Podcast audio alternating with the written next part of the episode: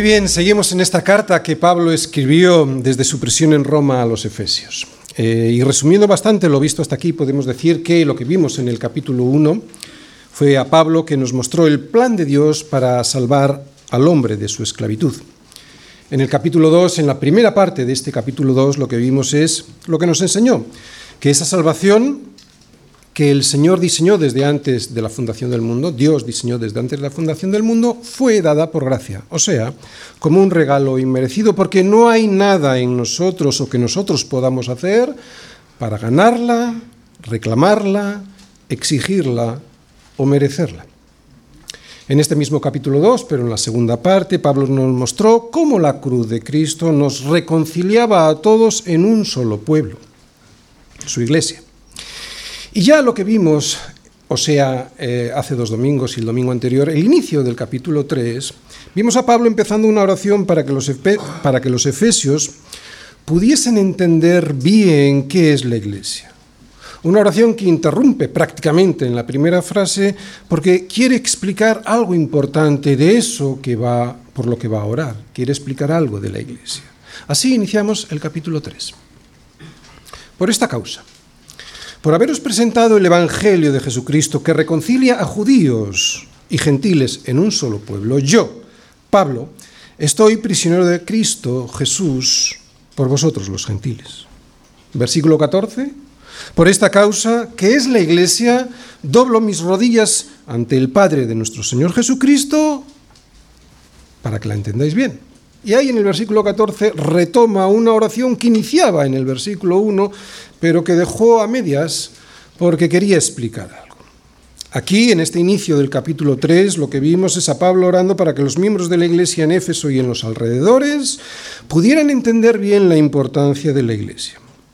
Y es que todos necesitamos entender y comprender la necesidad que tenemos de la Iglesia como el diseño de Dios para sus hijos, para que sus hijos podamos ir conociendo más a Cristo y mientras vamos conociendo más a Cristo poder ir caminando juntos y en armonía hacia su monte santo en la nueva Jerusalén. Para que seáis plenamente capaces de comprender con todos los santos, o sea, como iglesia, cuál sea la anchura, la longitud, la profundidad y la altura, y de conocer el amor de Cristo. Pablo ora para que entendamos lo mejor posible las bendiciones que Dios derrama a sus hijos a través de la iglesia. Algo que, como nos dirá más tarde, excede todo conocimiento. Y es que no conocemos el amor de Cristo en toda su profundidad. No conocemos el amor de Cristo en toda su profundidad.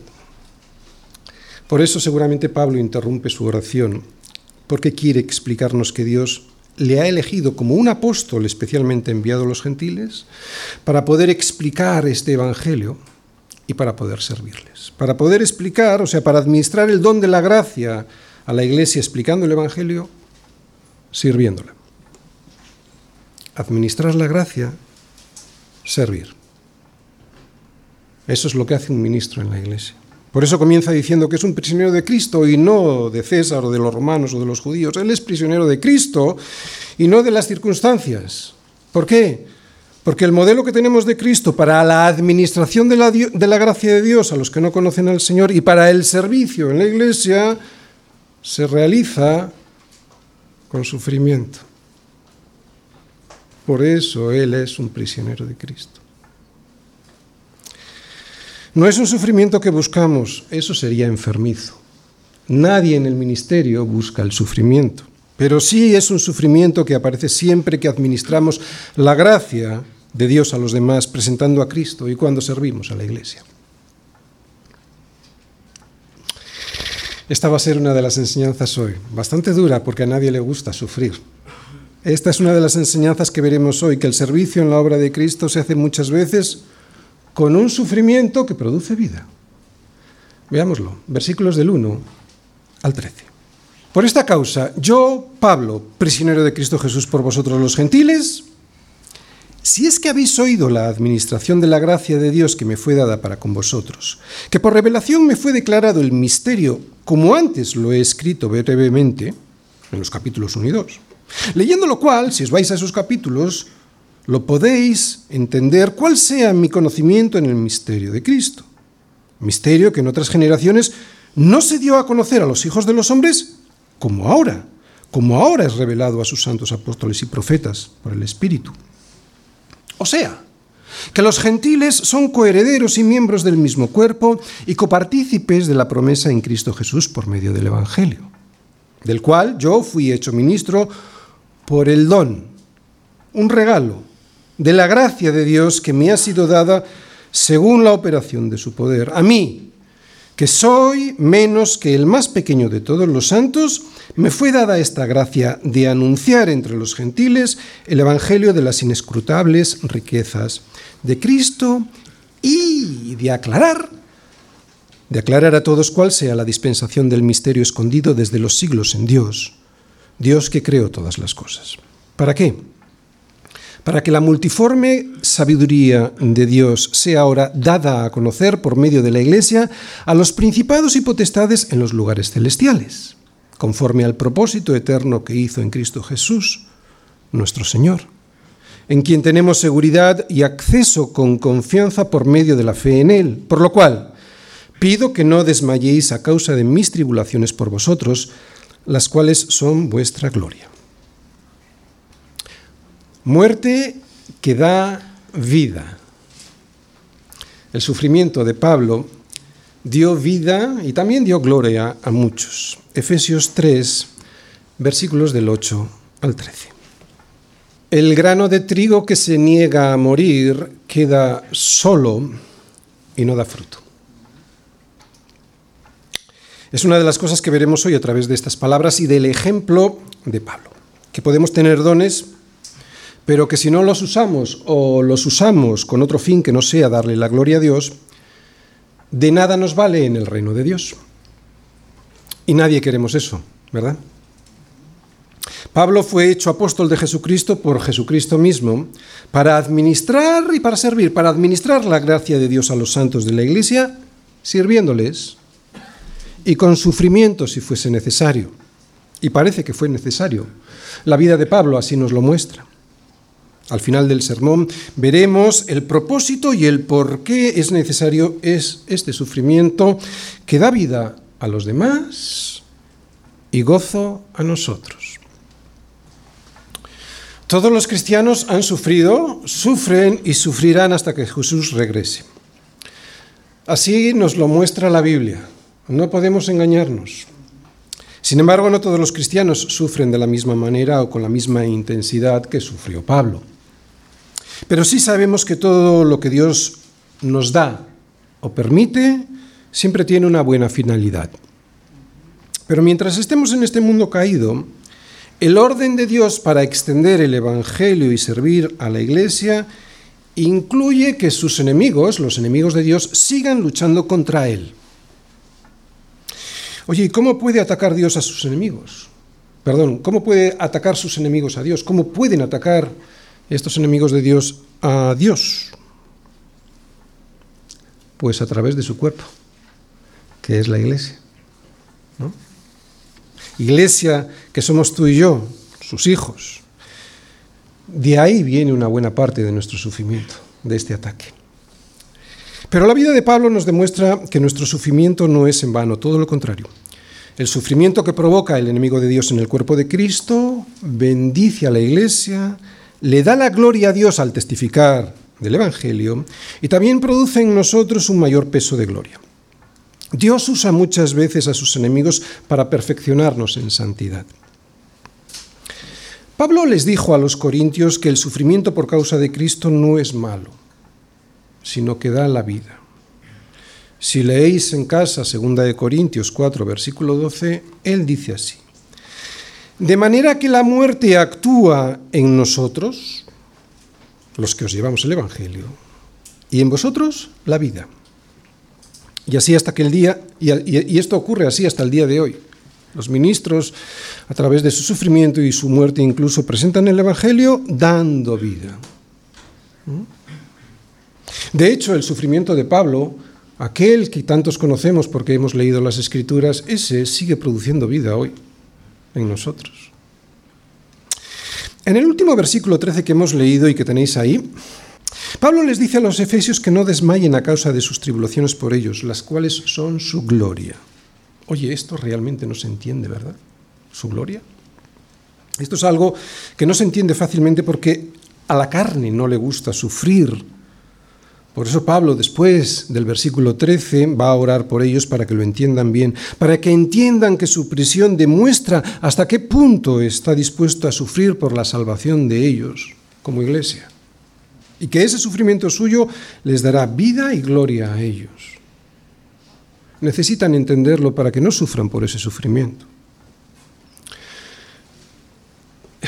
En todas las cartas, pero especialmente en Filipenses, vemos que las tribulaciones de Pablo le producían gozo. ¿Lo entiendes? ¿No lo entiendes? Pues yo creo que las madres que han dado a luz con dolor sí lo entienden.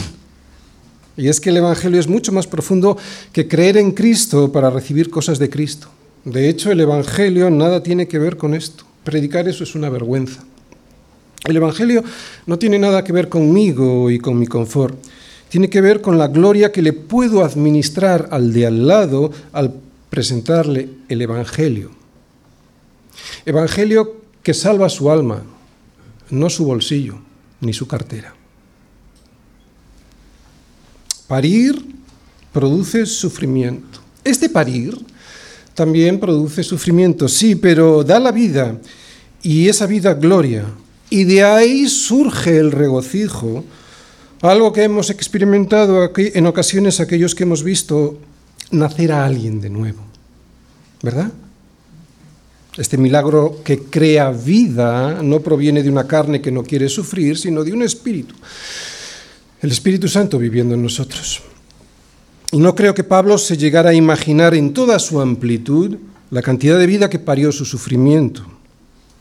Yo no creo que llegara a pensar alguna vez que casi dos mil años después de que él sufriera tanto por las iglesias a las que administró el Evangelio y las sirvió, que hoy en todo el mundo nos beneficiáramos de sus enseñanzas y de su servicio a aquellas iglesias. Yo creo que él no se lo hubiese imaginado jamás.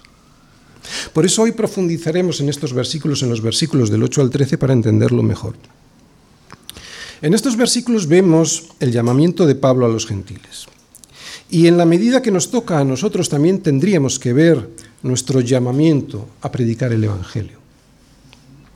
¿Qué es lo que vamos a ver? Bueno, primero veremos a alguien que le fue dada esa gracia para anunciar y aclarar el Evangelio. Veremos quién ha sido elegido.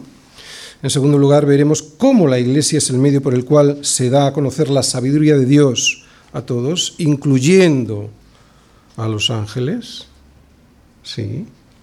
Y tercero, terminaremos viendo que la administración del Evangelio y el servicio a la Iglesia le produce un sufrimiento a Pablo que tiene un propósito eterno, darle la gloria a Dios y a la Iglesia. Por lo tanto, y este sería el esquema. Lo que vamos a ver en estos versículos es, primera parte, ¿quién fue llamado? Versículo 8, primera parte de ese versículo. Segunda parte de la predicación, ¿para qué fue llamado? Bueno, primero para anunciar el Evangelio, eso lo vemos en el versículo 8, segunda parte, y segundo para aclararlo por medio de la iglesia, eso lo veremos en los versículos del 9 al 12. Y la tercera parte de la predicación veremos que este llamado produce sufrimiento, versículo 13. Primera parte, ¿quién fue llamado? A mí, que soy menos que el más pequeño de todos los santos, me fue dada esta gracia de anunciar entre los gentiles el Evangelio de las inescrutables riquezas de Cristo. Pablo nos dijo en el versículo anterior que él era un ministro del Señor, o sea, un siervo, un diácono, era la palabra en griego. Además nos dijo que ese ministerio, ese servicio, le fue dado por el Señor como una gracia, como un regalo. Eso ya lo vimos, ¿de acuerdo? Él veía el servir como un regalo. Pero ahora nos dice más porque ahora nos dice quién realmente fue llamado. Nos dice que fue llamado el que era menos que el más pequeño de todos los santos. ¿Cómo puede ser esto? Era Pablo, todo un personaje. ¿Será falsa piedad? ¿Estará exagerando Pablo? Porque si es así sería un pecado. Vamos a ir a su historia personal para saber quién realmente fue Pablo, quién fue llamado a este ministerio de servir en la iglesia Y de esa manera podemos salir de dudas. Una breve historia. A Pablo siempre le afectó mucho el haber sido un perseguidor de la iglesia. Sabemos por lo que cuenta Lucas en el libro de los Hechos que estuvo presente en la muerte de Esteban, el primer mártir de la historia de la iglesia. Allí vemos que a Esteban lo llevaron ante el concilio porque los judíos no podían resistir a la sabiduría y al espíritu con el que hablaba. Así que lo llevaron ante el concilio donde estaba también el sumo sacerdote. Y en el concilio y ante el sumo sacerdote explicó todo el Evangelio. Y oyendo estas cosas se enfurecían en sus corazones y crujían los dientes contra él. Así que echándole fuera de la ciudad, le apedrearon y los testigos pusieron sus ropas a los pies de un joven que se llamaba Saulo. Este Saulo, llamado después Pablo, es el que ahora estamos viendo que escribe a los Efesios. Así que en Hechos vemos que a Pablo, pues estaba en el otro lado, ¿no? Pablo estaba implicado de alguna manera en el asesinato de Esteban. Por lo menos fue cómplice de su asesinato porque estuvo guardando sus ropas mientras le apedreaban hasta morir y es muy probable que también él fuera uno de los que le tiraran piedras. Él mismo se acusó ante Timoteo de haber sido antes blasfemo, perseguidor e injuriador. Y todo esto Pablo lo tenía profundamente grabado en su corazón. Así que cuando le dice a Timoteo que él es el primero de los pecadores, o cuando ahora a los efesios les dice que él es menos que el más pequeño de todos los santos, Pablo no está exagerando, ni mintiendo, ni pecando de falsa humildad. Pablo sufría de verdad por su pecado. Y ahora viene la enseñanza para nosotros.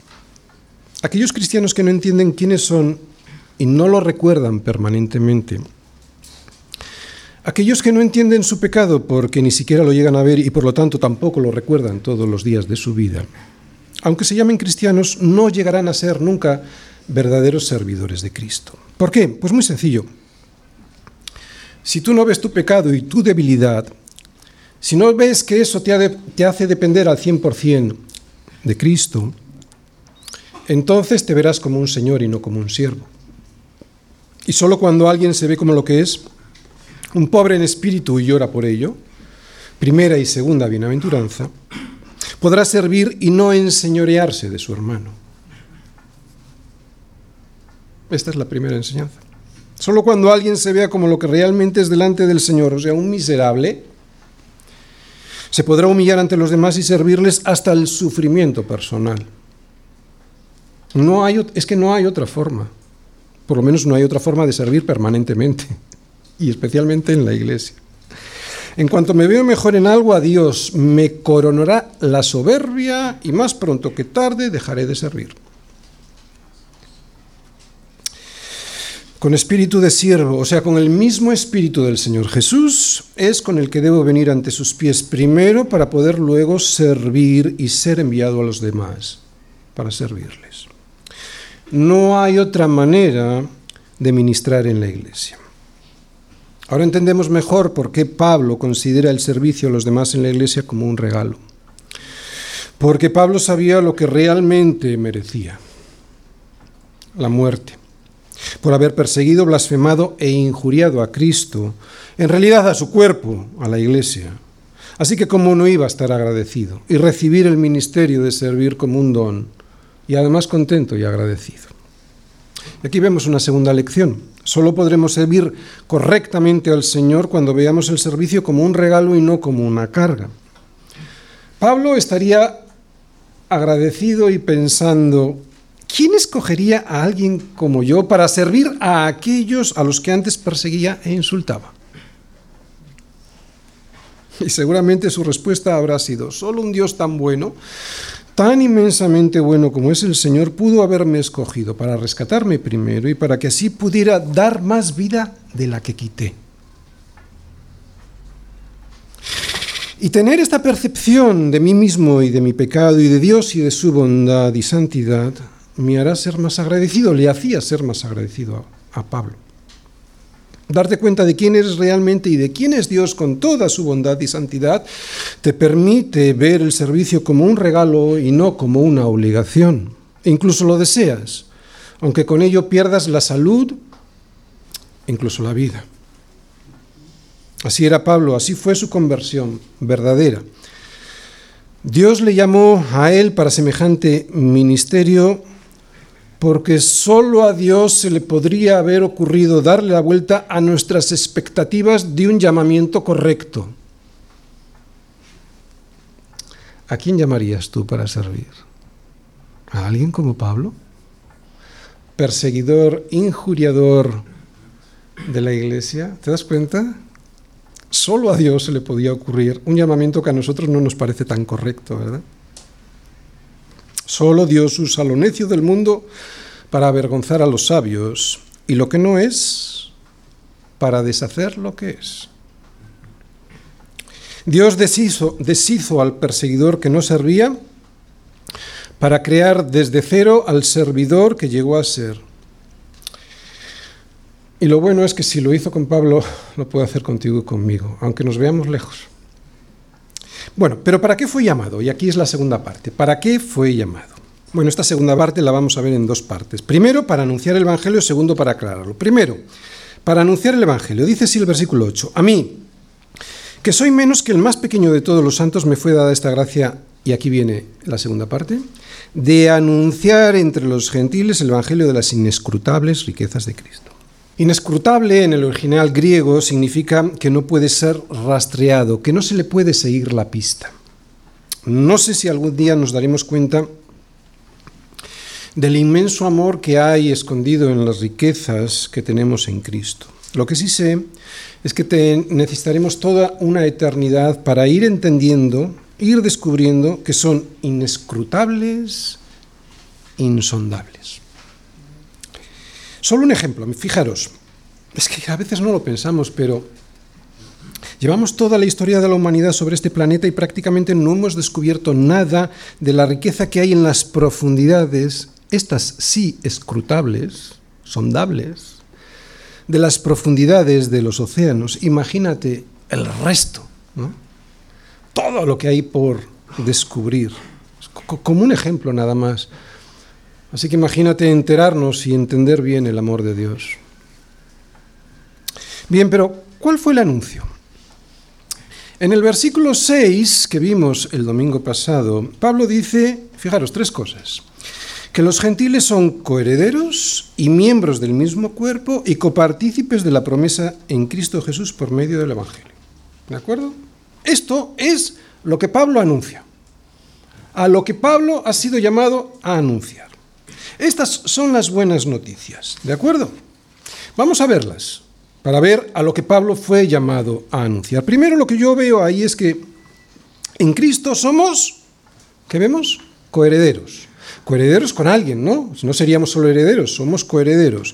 Y somos coherederos de una herencia, esto se entiende. Bien, ¿con quién? ¿Con quién somos coherederos? Bueno, pues junto a los judíos que en su día creyeron en la llegada del Mesías y que hoy creen en Cristo. ¿De acuerdo? Pero ¿cuál es esta herencia? Es muy importante tener clara esta herencia, porque muchas veces pensamos en cuestiones materiales. Y también, claro, pues la herencia es una tierra y un descanso eterno en esa tierra. Y es que Dios le prometió a Abraham que su descendencia heredaría la tierra, y no solo la tierra en la que un día entrarían a vivir, sino que hablaba de la vida eterna.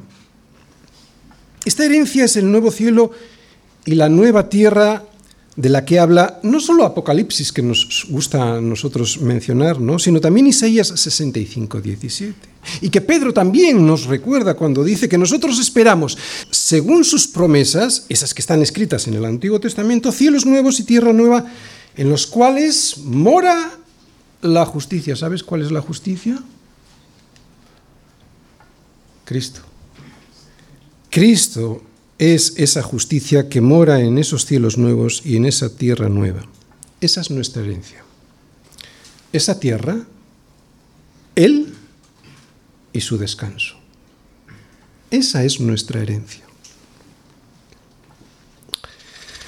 Cuando era joven y se moría alguien, yo solía escuchar una frase que no acababa de, no acababa de entender nunca muy bien. Descanse en paz. Y no la entendía muy bien porque los jóvenes nunca se cansan. Descansen en paz. Yo nunca estaba cansado. Pero ya de mayor la entiendo cada día mejor. Y es que fuera de Cristo jamás tenemos descanso, ni lo tendremos. Pues entre otras características, esta es una de las características del infierno. Un lugar donde jamás se hallará el descanso, porque el descanso solo es esa tierra que es Él. Y nosotros hemos heredado esa tierra. Incluso aquí, en esta vida, tenemos ese descanso como una sombra. Claro, es verdad que es como una sombra todavía. Del verdadero descanso que será la vida eterna con Él y en Él. En segundo lugar, ¿qué vemos ahí? Que somos miembros de un mismo cuerpo, ¿verdad?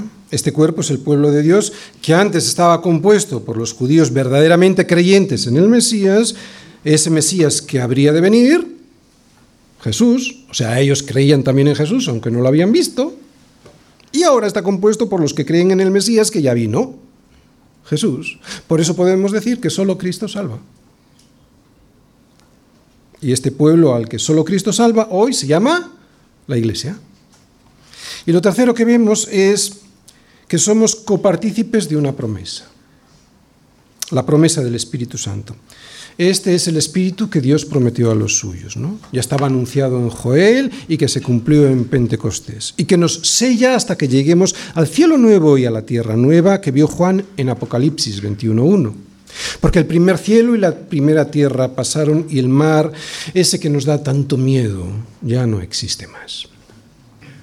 Bueno, pues este es el Evangelio, ¿de acuerdo? Al cual fue Pablo llamado a anunciar a los gentiles. Y este es el Evangelio de las inescrutables riquezas de Cristo, que por gracia, como vemos en el versículo 8, por gracia, encima es un regalo, por gracia nos toca anunciar a nosotros también, es un regalo para ti anunciar esta gracia a los demás.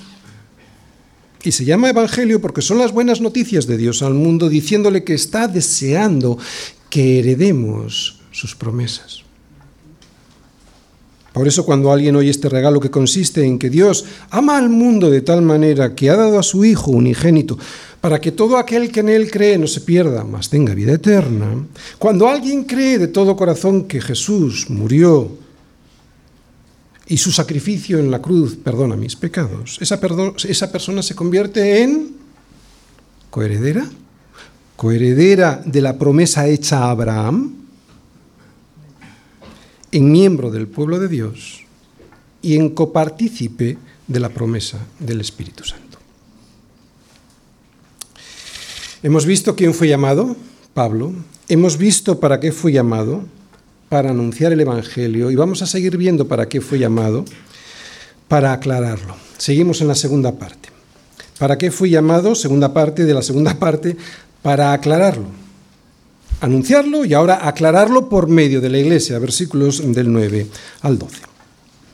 Y de aclarar a todos cuál sea la dispensación del misterio escondido desde los siglos en Dios, que creó todas las cosas, para que la multiforme sabiduría de Dios sea ahora dada a conocer por medio de la Iglesia a los principados y potestades en los lugares celestiales, conforme al propósito eterno que hizo en Cristo Jesús, nuestro Señor, en quien tenemos seguridad y acceso con confianza por medio de la fe en Él.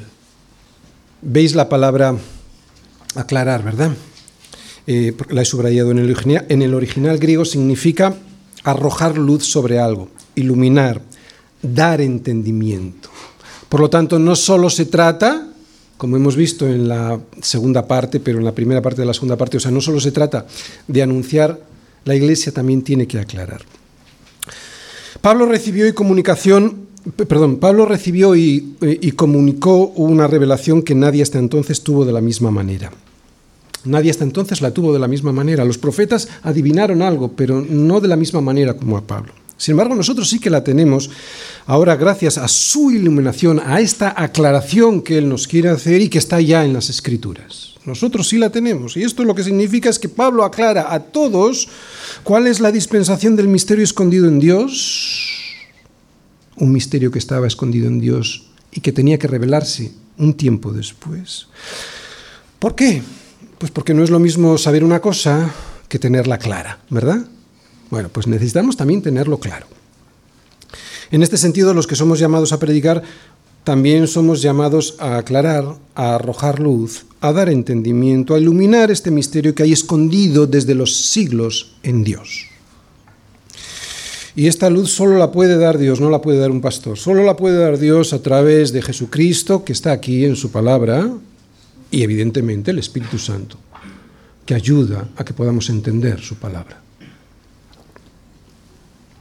Y es en la iglesia donde ese misterio se aclara. Hoy lo estamos aclarando. Y más aún, donde se muestra como en una obra de teatro. Ahora lo explico dentro de un momento. Antes diré que desde la eternidad hay un secreto exclusivo que han compartido tan solo las tres personas de la Trinidad.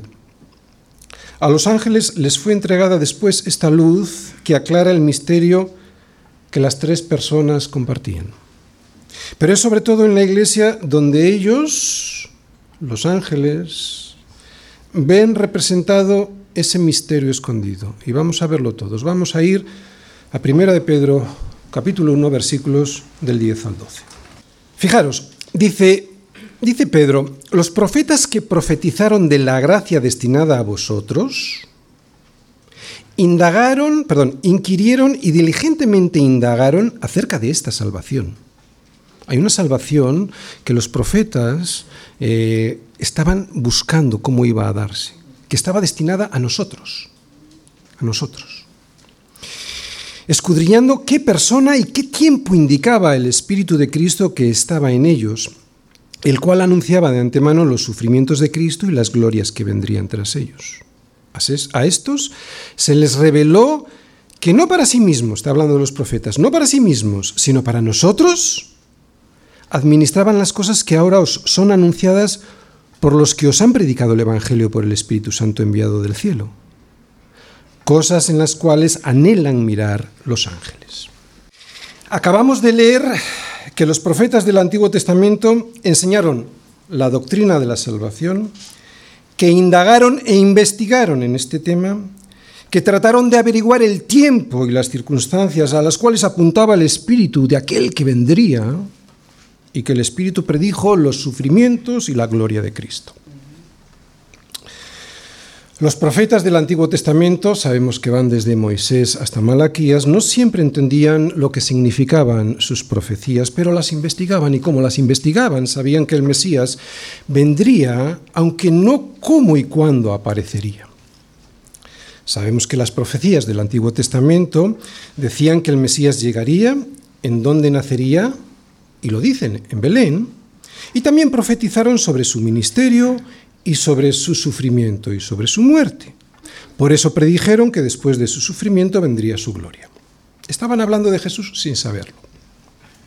Pero ahora este secreto nos ha sido revelado a nosotros porque los apóstoles, y muy especialmente Pablo, nos ha aclarado a todos cuál es la dispensación del misterio escondido desde los siglos en Dios. Esto los profetas lo anhelaban conocer, a nosotros nos ha sido, y los ángeles también, y a nosotros nos ha sido declarado.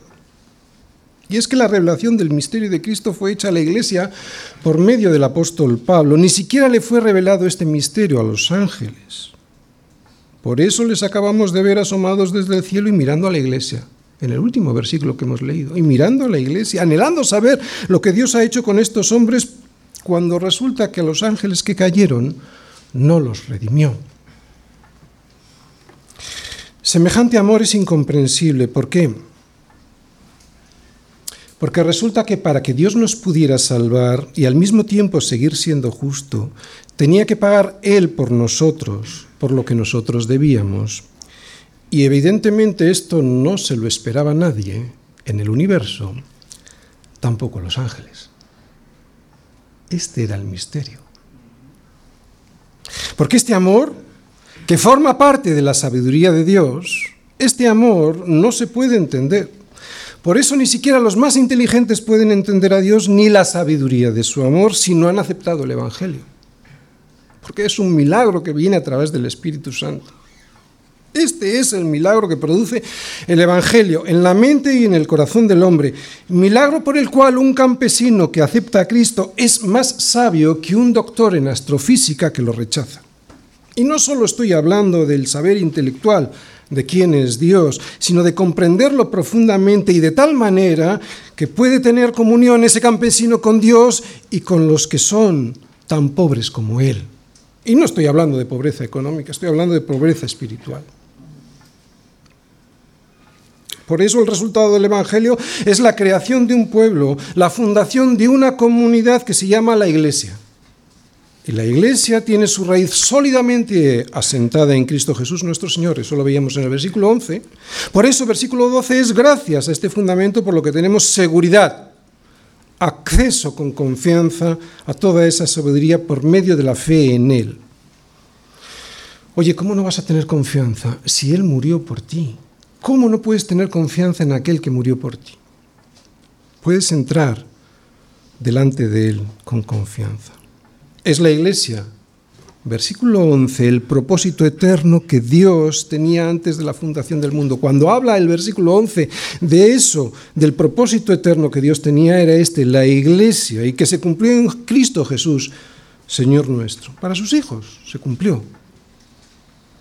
Y es en la iglesia en donde esta sabiduría se derrama sobre sus hijos, y no solo de forma teórica, como aquí estamos viendo ahora, sino sobre todo de una forma práctica. Y es que es en la iglesia en donde ese misterio que estaba escondido desde los siglos en Dios se aclara y donde se muestra como en una obra de teatro. Y los espectadores de esta obra de teatro en el que la gloria de Dios se manifiesta, es verdad que todavía de una forma imperfecta, otra vez, los espectadores de esta obra de teatro en el que la gloria de Dios se manifiesta, los espectadores son el resto de los pueblos y los ángeles. Por eso vemos que Pablo, dice que las cosas que ahora os son anunciadas por los que os han predicado el Evangelio son cosas en las que anhelan mirar los ángeles. Así que no solo todo el mundo nos está mirando, sino que los ángeles también son espectadores de la iglesia y están sorprendidos, sorprendidos y con la boca abierta mirando lo que Dios ha hecho con unos hombres que antes de elegirlos le habían despreciado y perseguido, como lo hizo Pablo. Por eso están con la boca abierta, no se lo creen, están anhelando mirar lo que Dios ha hecho esta forma de salvar al ser humano, esta multiforme sabiduría de Dios de la que Pablo habla y de la que forma parte un amor del que los ángeles se asombran porque se preguntan cómo Dios pudo hacer esto, esta forma de salvar al ser humano es donde los ángeles anhelan mirar porque les parece increíble. ¿Y sabéis cuál es nuestra desgracia?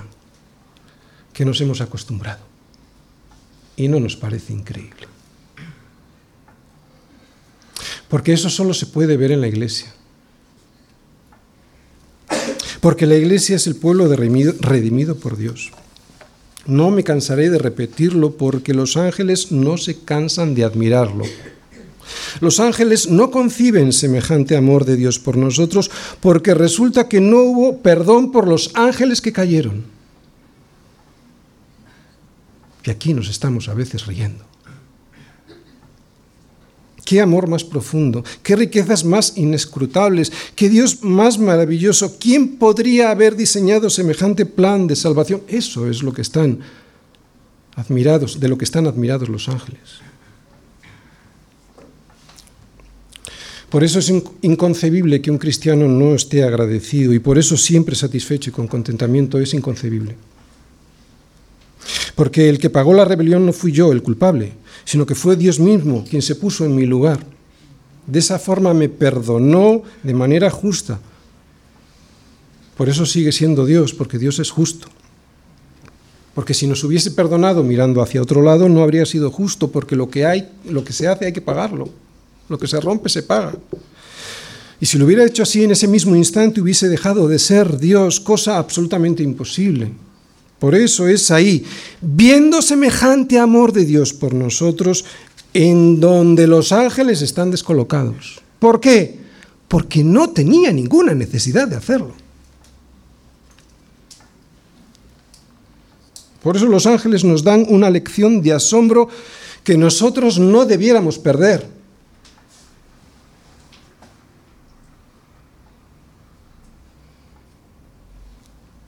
Hemos visto quién fue llamado, Pablo, el más pequeño, más pequeño aún que el más pequeño de todos los santos. Hemos visto para qué fue llamado, para dos cosas, para anunciar el Evangelio y para aclararlo.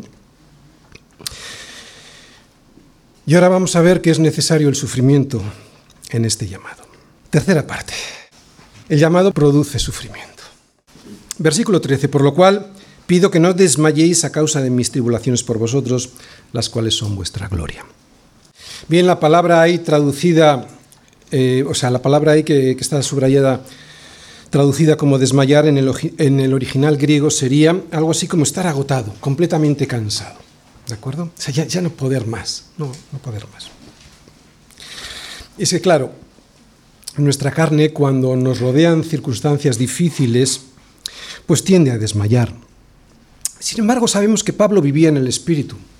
¿De acuerdo? No vivía en la carne, vivía en el Espíritu. Por eso tenía una visión muy diferente a aquel que vive en la carne y que las circunstancias que le rodean pues le condicionan todo en la vida.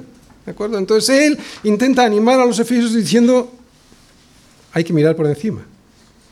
Por eso Pablo le dice a los efesios que no se tienen que desanimar. Esto no es un desastre porque yo no estoy preso por robar o por matar yo estoy preso por lo que os acabo de exponer. Mi encarcelamiento es una demostración para vosotros de hasta, de hasta donde estoy dispuesto a sufrir por vuestra salvación. Y eso os debiera alegrar. Por eso, y en vez de ser un motivo de estar desanimados, es un motivo para estar contentos. Por eso, dice Pablo, dad la gloria a Dios porque me ha hecho preso por presentar el Evangelio a los gentiles y por haberos aclarado el misterio de Cristo escondido en Dios.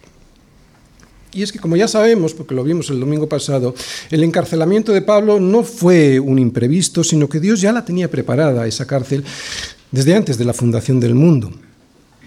Hemos dicho que esta soberanía que nos mostró Pablo al hablar de que estaba prisionero de Cristo y no de los romanos, esta soberanía, pues ya Pablo nos la mostró, ¿no? Que estaba preso de Cristo y no de las circunstancias. Por eso la lección más práctica para nosotros ahora es otra. Es la siguiente. Nuestro sufrimiento por causa de Cristo no es en vano. Sufrir por causa del Evangelio produce vida y bendice la Iglesia porque testifica a favor del Evangelio, por eso aumenta la gloria que heredará la Iglesia. Bien, vamos a intentar ver por qué es necesario sufrir. Sufrir por presentar el Evangelio, me estoy refiriendo. Primero porque es un testimonio indiscutible de que el Evangelio es la verdad.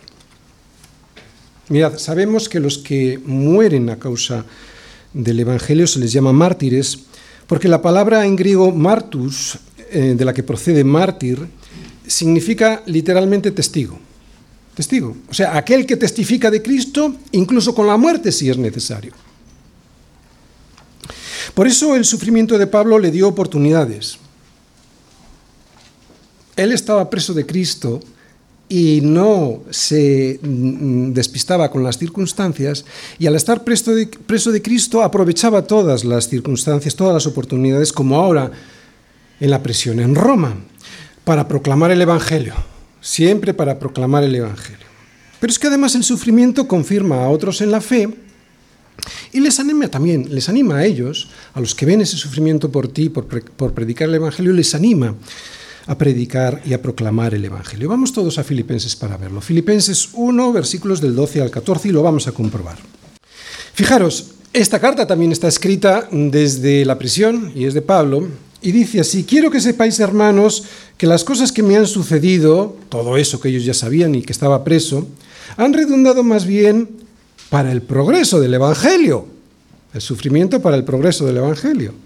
De tal manera que mis prisiones se han hecho patentes en Cristo en todo el pretorio y a, todos los demás. O sea, que su prisión tenía un propósito. Vemos que Pablo no se queja, sino todo lo contrario. Ve el propósito de esta circunstancia negativa. Y la mayoría de los hermanos, cobrando ánimos en el Señor con mis prisiones, fijaros lo que dice ahí, se atreven mucho más a hablar la palabra sin temor. ¿Qué produce el Evangelio? Entre otras cosas, anima a los demás a proclamar el Evangelio. Así que el sufrimiento es un testimonio de la verdad, Es lo que primero que hemos visto. Además, y en segundo lugar, podríamos decir que el sufrimiento es el ejemplo que nos dejó el Señor Jesús en la cruz. Por lo tanto, no es un disparate decir que el dolor que nos ocasiona llevar a los demás el Evangelio es algo extraño al ministerio, sino que va implícito en él. ¿Por qué?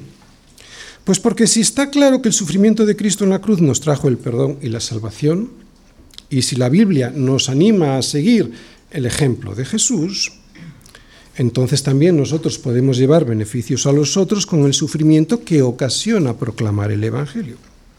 Y como hemos dicho antes, no es un sufrimiento buscado, sería enfermizo, no, es un sufrimiento sobrevenido por causa de servir a otros.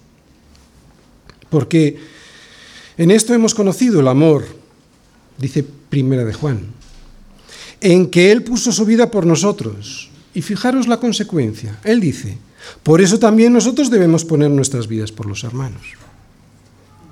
Por eso no debemos desmayar cuando otros son perseguidos por presentarnos el Evangelio. Lo que debemos es sentirnos agradecidos por semejante servicio. Así que lo que hemos visto con respecto al sufrimiento es que el sufrimiento es un testimonio a la verdad y fue el ejemplo del Señor Jesús. Por último, el sufrimiento es necesario porque es la manera de saber que somos el cuerpo de Cristo. Y otra vez, no vamos buscando sufrir para demostrarnos a nosotros mismos que somos el cuerpo de Cristo. De todas formas, quiero explicarlo porque eso fue lo que dijo Pablo a los colosenses y que ya estudiamos en su día cuando vimos esta carta. Seguro que recordáis este versículo, Colosenses 1:24. Decía Pablo, ahora me gozo en lo que padezco por vosotros, ahora me gozo en lo que padezco por vosotros. Otra vez, me gozo en lo que padezco por vosotros y cumplo en mi carne lo que falta de las aflicciones de Cristo por su cuerpo, que es la Iglesia. Bien, dijimos en su día y volvemos a decir que es evidente que aquí Pablo no está diciendo que Cristo no fue, o el sacrificio de Cristo no fue suficiente para salvarnos, porque precisamente la Biblia dice por todos los sitios todo lo contrario. Lo que aquí Pablo nos está demostrando y mostrando es que el cuerpo de Cristo, que ya no está sobre la tierra y que ahora es la iglesia, sigue recibiendo los ataques del enemigo porque este enemigo lo odia. Odia a Cristo, por lo tanto odia a su cuerpo. Sabe que Jesús le, derrotó en la cruz, por lo tanto el diablo lo que quiere hacer es todo el daño que puede hacer a su cuerpo, que es la iglesia. Así que la persecución, más que la adulación, siempre será una marca que nos muestre que somos la iglesia. Y Jesús sufre cuando nosotros sufrimos porque Él es la cabeza de ese cuerpo. Por eso cuando Pablo iba hacia Damasco, y lo vimos el domingo pasado, persiguiendo a los cristianos, el Señor le tiró al suelo con una luz, con su luz, y le reveló la verdad. ¿Y la verdad cuál era? Que a quien realmente perseguía no era a los cristianos, era a Él. Por lo tanto, Jesús está sufriendo hasta su regreso a través de su cuerpo, que es la iglesia. Por eso vemos a Pablo diciendo que se goza por ese privilegio de sufrir con Cristo hasta que Él regrese y su iglesia sea definitivamente glorificada. Termino. Sufrimiento y gloria van de la mano. Y cualquier cristiano verdadero lo sabe porque lo ha experimentado. Y es un privilegio descubrirlo en la vida real porque ese sufrimiento nos ayuda a limpiarnos de nuestro egoísmo y nos humilla para hacernos más como Jesús. Yo estoy absolutamente convencido de que sin este sufrimiento no seríamos ni amables ni compasivos con los demás. Igual sí con aquellos que son como nosotros, ¿no? Amables con los que van a nuestro mismo club. Club en el que tenemos las mismas aficiones, los mismos eh, gustos, etc. ¿no? Pero en la iglesia y con gente tan diferente entre nosotros, no lo creo. Así que Dios obra en nosotros a través de la aflicción para humillarnos y limpiarnos. Pablo vemos que lo soporta todo por causa de los elegidos y lo hace para que ellos también obtengan la salvación.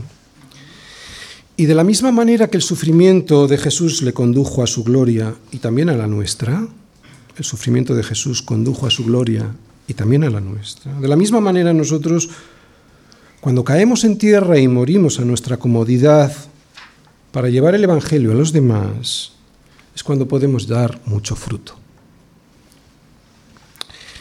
Qué difícil es esto, especialmente en Occidente.